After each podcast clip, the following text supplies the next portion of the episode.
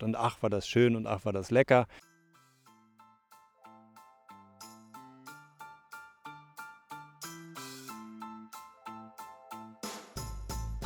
Mission Weißer Flamingo, der Kulturpodcast aus dem Münsterland.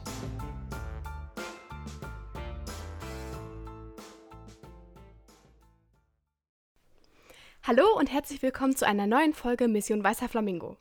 Ich bin Anaida und hoffe, es geht euch allen soweit gut. In dieser Folge wechseln wir den Kreis, also vom Kreis Steinfurt in den Kreis Coesfeld und schauen uns das Schloss Senden etwas genauer an.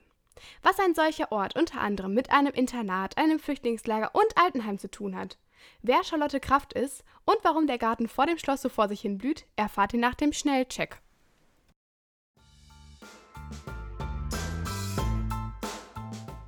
Das Schloss Senden liegt, wie der Name schon sagt, in Senden und damit im Kreis Coesfeld im Süden des Münsterlands. Als Wasserschloss direkt an der Stehbar, umgeben von Gräften und einem malerischen Park, lädt der Ort zum Ausruhen und Entspannen ein. Auch wenn die Räumlichkeiten nur durch offene Führung zu besuchen sind, bindet ein umfangreiches kulturelles Programm, das immer weiter wächst und die Vision Ein Schloss für alle, jung und alt ein, um die spannende Geschichte des Ortes das ganze Jahr über zu erleben. Mit einer Schnellbusverbindung, die alle halbe Stunde zwischen dem Hauptbahnhof in Münster und dem vom Schloss zu Fuß 10 Minuten entfernten Sendener Busbahnhof pendelt und der naheliegenden B235 ist das Schloss sowohl mit dem Auto als auch mit dem ÖPNV gut zu erreichen. Mich hat aber natürlich nicht nur die Anbindung zum Schloss Senden interessiert, sondern vielmehr, warum das Schloss erst seit 2016 saniert wird und welche Entwicklung der Ort bis dahin durchgemacht hat.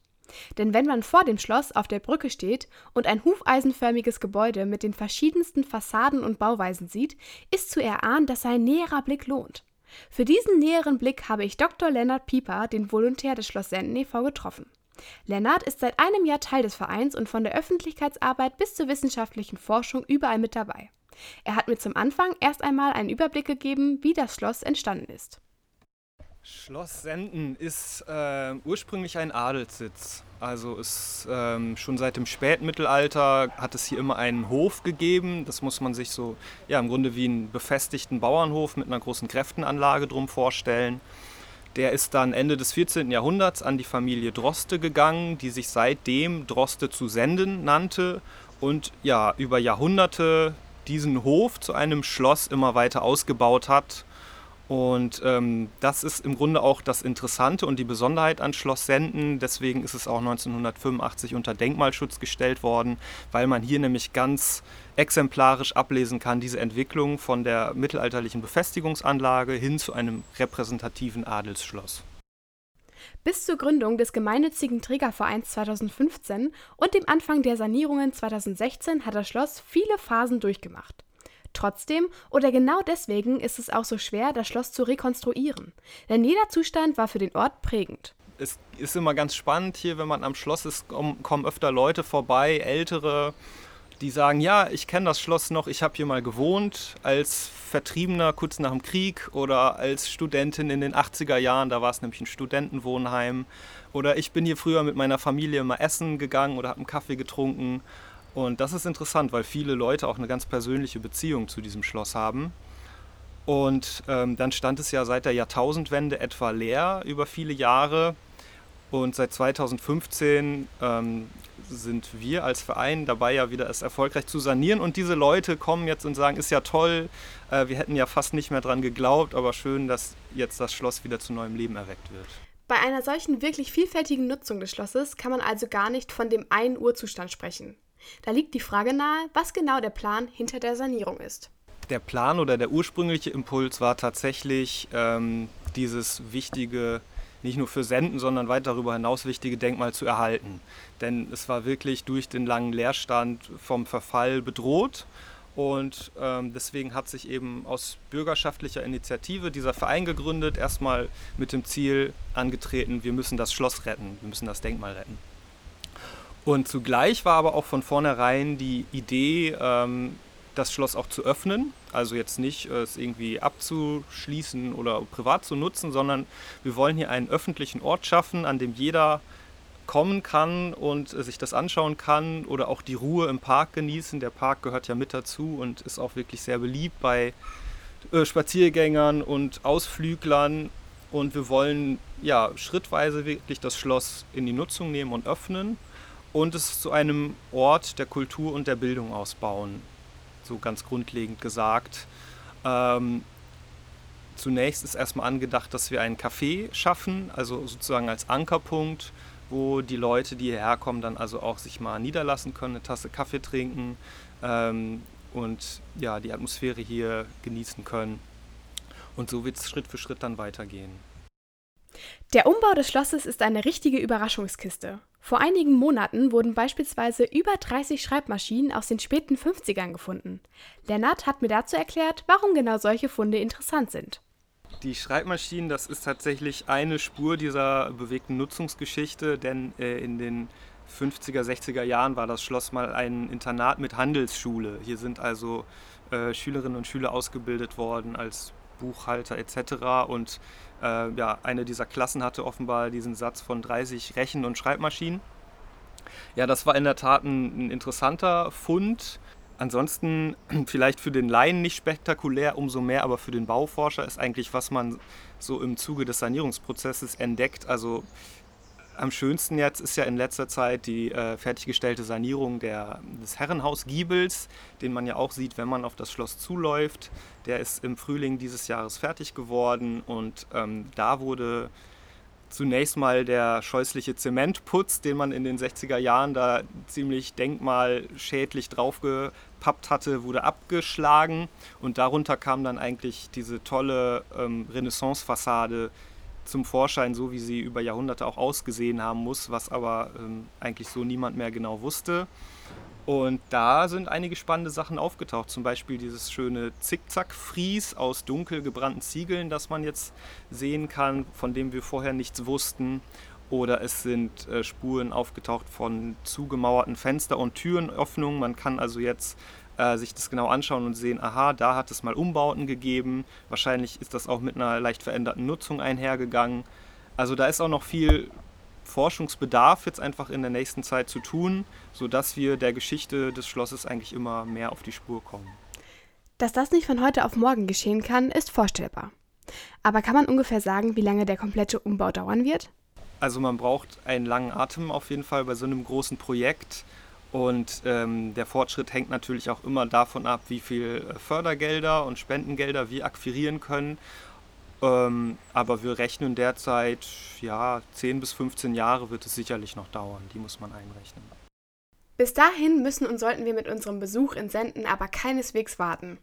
Der Verein baut sein kulturelles Programm rund um das Schloss immer weiter aus. Das ist ein ganz wichtiger Punkt. Das war eigentlich auch von Beginn an mit die Zielsetzung des Vereins, dass wir eben das Schloss auch als Ort der Kultur etablieren. Das erste größere Projekt, das hier 2018 stattgefunden hat, war äh, mit Droste im Glashaus. Das war ein intermediales Kunst- und Veranstaltungsprojekt, ähm, das sich mit der Modernität von Annette von Droste-Hülshoff aus ganz unterschiedlichen künstlerischen Perspektiven ähm, beschäftigt hat. Es gab Lesungen, es gab eine Ausstellung, es gab Konzerte. Und diese Reihe ist hier am Schloss Senden gestartet und ist dann noch weitergezogen ins äh, Baumberger Sandsteinmuseum in Havigsbeck und schließlich an den Haverkamp in Münster.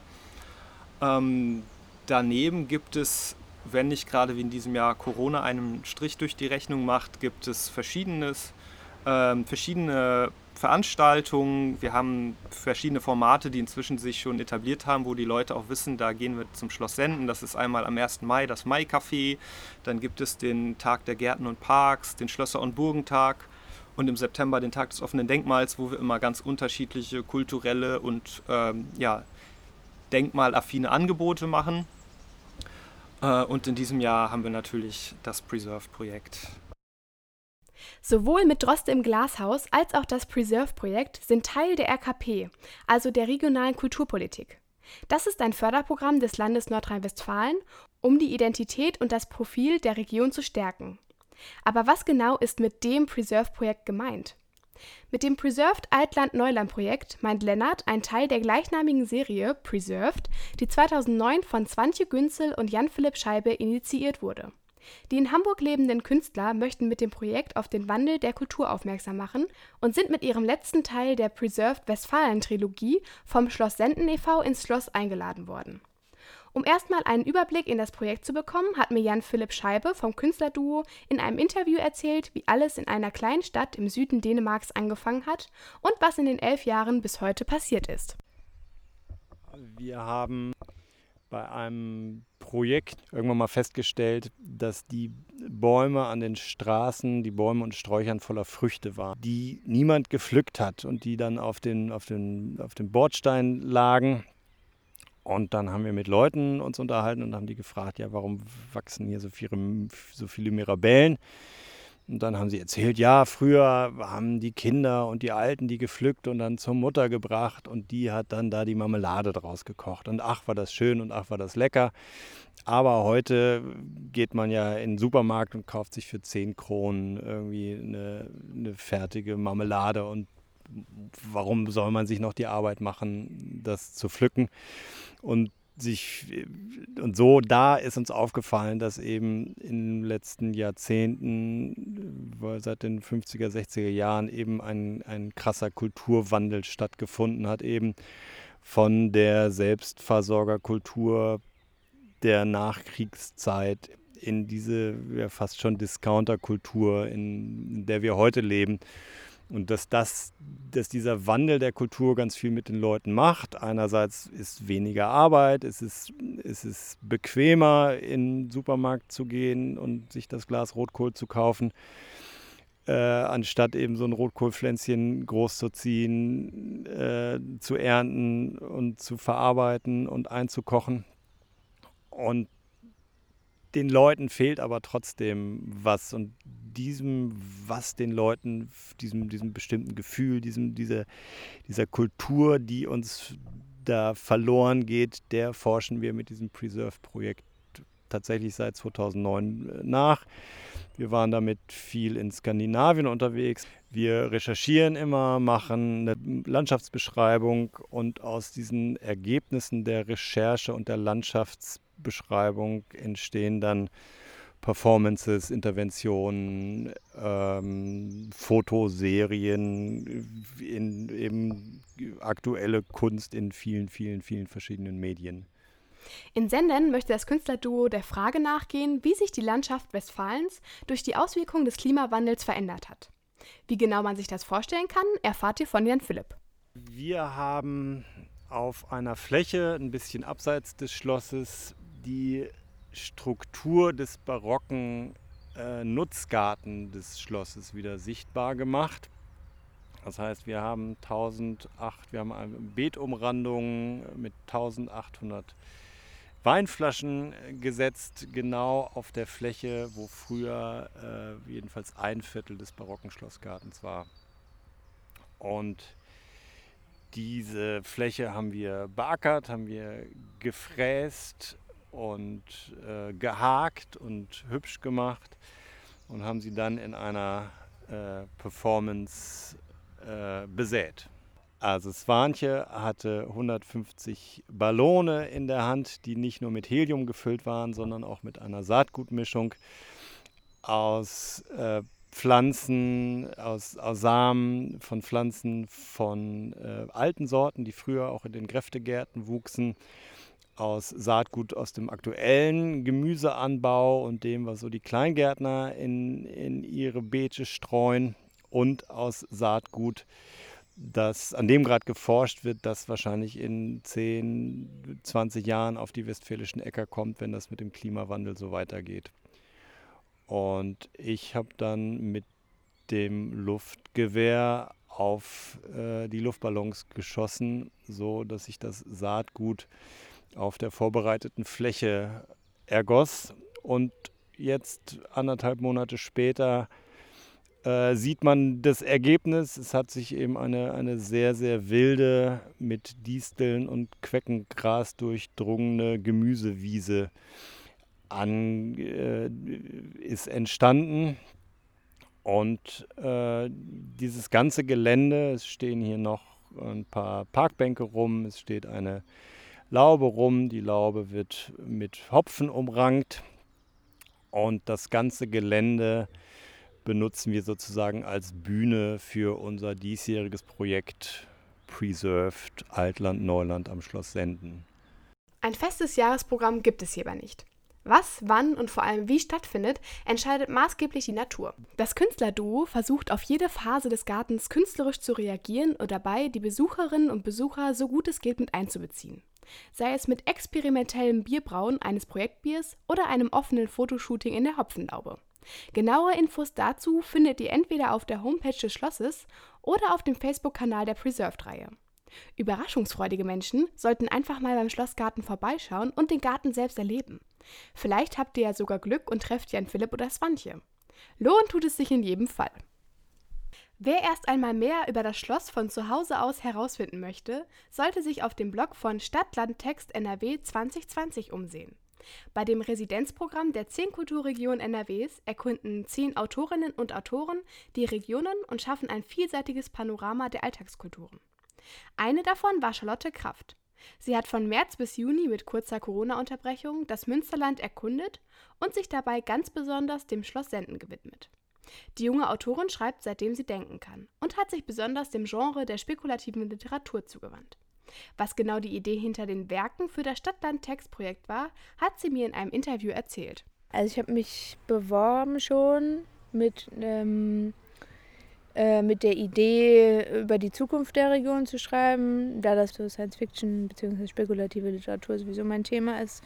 Und habe dann, also als ich hier war, hat sich das dann so ein bisschen äh, sagen, konkretisiert. Äh, also ich habe dann immer wieder diesen Begriff der äh, münsterländischen Parklandschaft äh, gelesen und gehört. Und ich glaube, daran habe ich mich so ein bisschen festgebissen an der Parklandschaft, weil ich habe dann auch viel Donna Haraway gelesen ähm, die ja sagt, diese Unterscheidung zwischen ähm, Natur und Kultur sei nicht mehr valide. Ähm, Kultur und Natur sind implodiert und ähm, ich habe das dann direkt auf diese Parklandschaft bezogen, weil im Park ähm, hat man keine reine Natur, keine reine Kultur, sondern es ist etwas, was so sehr, also da sind Kultur und Natur so sehr miteinander verschmolzen, dass man gar nicht mehr so richtig trennen kann, was, was, was in der Landschaft ist jetzt Natur und was ist Kultur.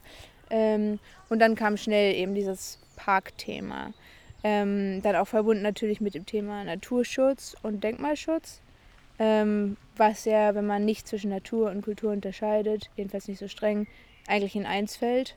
Und dann war der nächste Schritt, das so ganz ähm, frei und abstrakt zu behandeln, um mich erstmal dem Thema anzunähern. Und dann habe ich ganz viel dazu gelesen, äh, auch zu, zu so Plänen, also erstmal zur Vergangenheit der, der Parklandschaft, wie sie sich in den letzten 200 Jahren entwickelt hat und dann auch zur Zukunft, also was gibt es gerade zu, für Projekte. Zum Beispiel ähm, wurden in, in der Vergangenheit viele Flüsse begradigt, was dazu geführt hat, dass teilweise das Wasser auf den Feldern zu schnell abfließt und die Felder äh, gerade jetzt durch den Klimawandel noch noch trockener, noch schneller trocken werden, zu trocken. Ähm, und deswegen werden diese Flüsse und Bäche jetzt teilweise wieder oder auch in Zukunft äh, rückgebaut. Also diese Begradigungen werden wieder rückgängig gemacht. Und solche Dynamiken fand ich irgendwie total spannend, damit mich ganz viel beschäftigt. Und dann ist dieser eher konkrete ähm, Text entstanden, Monument, mh, mm, der eben ganz konkretes Gebiet in den Blick nimmt, eine ganz konkrete Zeit ähm, ich habe auch mit verschiedenen Leuten gesprochen, die sich genau in diesem Gebiet ein bisschen auskennen und mir darüber erzählen konnten, äh, wie sich dieses Gebiet in den letzten 200 Jahren entwickelt hat und habe mir da so Karten angeguckt und so. Also ja, viel recherchiert. Und warum war das Schloss Senden dabei so interessant? Schloss Senden war so das erste, der erste Ort, den ich besonders spannend fand. Ich war schon am vierten Tag war das, glaube ich, waren wir auf so einer Schlösser- und Burgentour. Ähm, und Schloss Senden hat es mir irgendwie angetan.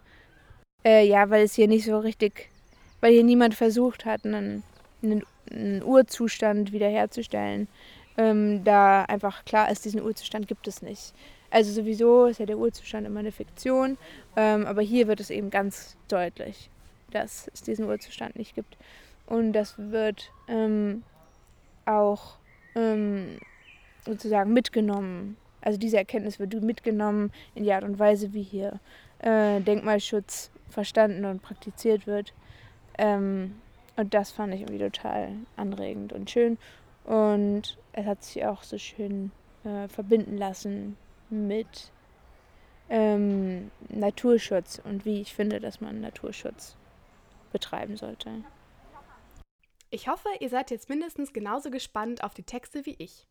Und damit ihr euch ein bisschen besser vorstellen könnt, wie Charlotte ihre Ideen und Eindrücke in dem Werk Monument vereint hat, folgt jetzt ein kurzer Ausschnitt einer Lesung. Die hatte Charlotte Ende Juni auf Einladung von dem Scheibe-Günzel-Duo in Verbindung mit einer Performance von Jan Philipp vor dem Schloss bei dem Gemüsegarten gegeben.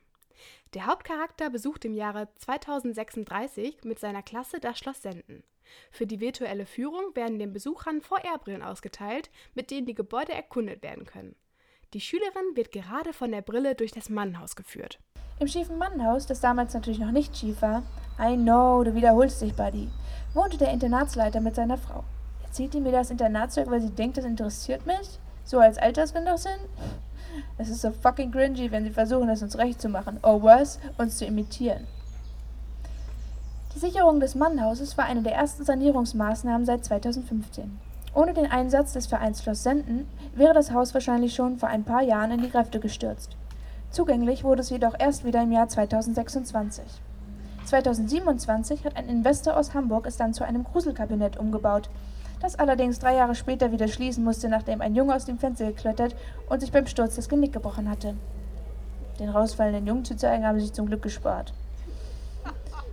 Seit 2031 wird das Mannenhaus nun zu verschiedenen Zwecken vermietet. Vor zwei Monaten fand hier zum Beispiel eine Drum-Performance statt und im nächsten Monat wird eine Tanzgruppe, ein paar Gänse hocken im Gras. Ich gehe dran vorbei, sie latschen weg. Sind die jetzt real oder nicht? Ich gucke über die Brille, sind real. Soll ich auf Xay warten? Ich stehe noch ein bisschen auf der Brücke rum. Jetzt fängt sie wieder an, mir, äh, mir irgendwas über die Jungs und die Brücke zu erzählen. My dear God, please stop it. Kommt ihr? rufe ich. Sie antworten nicht. Gehe ich halt alleine rein. Das muss ich mir echt nicht antun. Drinnen stehen Aubrey, Frigga und Rin. Frigga sieht bescheuert aus. Ihr Kopf ist viel zu klein für die Brille. Aber Frigga sieht halt irgendwie eh immer slightly dumb aus. Sorry, it's a fact. Das hier war zu Internatszeiten der Speisesaal. Hier soll es Senfspender gegeben haben, mit denen die Jungs über die Tische geschossen haben. Die Tante lacht. Eine Reihe Tische taucht auf, an denen Jungs in gemusterten Pullis sitzen und sich gegenseitig mit Senf bespritzen. Später wurde hier das Schlosscafé eingerichtet. Die Jungs verschwinden wieder. Jetzt komplett anderes Interieur, runde Tischchen, ältere Damen vor gigantischen Torten. Seit den 1980er Jahren war das Schloss nämlich ein, nämlich ein Hotel mit Casino. Nach einem Brand im Dachstuhl musste es Ende der 90er jedoch geschlossen werden. Danach stand es erstmal mehrere Jahre lang leer und verfiel, bis der Förderverein Schloss Sinden sich der Gott ist das boring. Ich nehme die Brille ab und gucke zu Frigga, wie sie mit offenem Mund rumsteht und ihren Überbiss lüftet. Sorry, it's mean, aber ich muss lachen. Aubrey und Rin sind inzwischen weitergegangen. Wo ist Xay? Egal. Egal. Stop thinking about her. Hör auf, so klingy zu sein. Ohne Brille sieht alles voll leer aus, voll slick irgendwie. Obwohl im nächsten Zimmer wieder nicht. Holzvertäfelung, Mustertapete, verzierter Kamin. Ich setze das Ding wieder auf. Was der Hauptcharakter sieht, wenn er die Brille wieder aufsetzt und was das Schloss laut Text 2036 noch alles zu bieten hat, erfahrt ihr unter www.stadt-land-text.de. Und wenn ihr gerade eh schon online unterwegs seid, schaut gerne auch auf der Homepage vom Schloss Senden unter www.schloss-senden.de vorbei. Dort findet ihr sowohl das aktuelle Programm als auch viele weitere Infos zum Verein und zum Ort selber. Ich hoffe, ihr konntet einen guten Einblick in die Welt des Schloss Senden bekommen. Egal, ob ihr euch einfach im Park ausruhen oder die Restauration eines Denkmals live erleben wollt, langweilig wird es hier nie. Und das war es auch schon wieder von mir und dieser Folge. Ich hoffe, wir hören uns zur nächsten Folge, wenn es wieder heißt Mission Weißer Flamingo, der Kulturpodcast aus dem Münsterland. Bis dahin.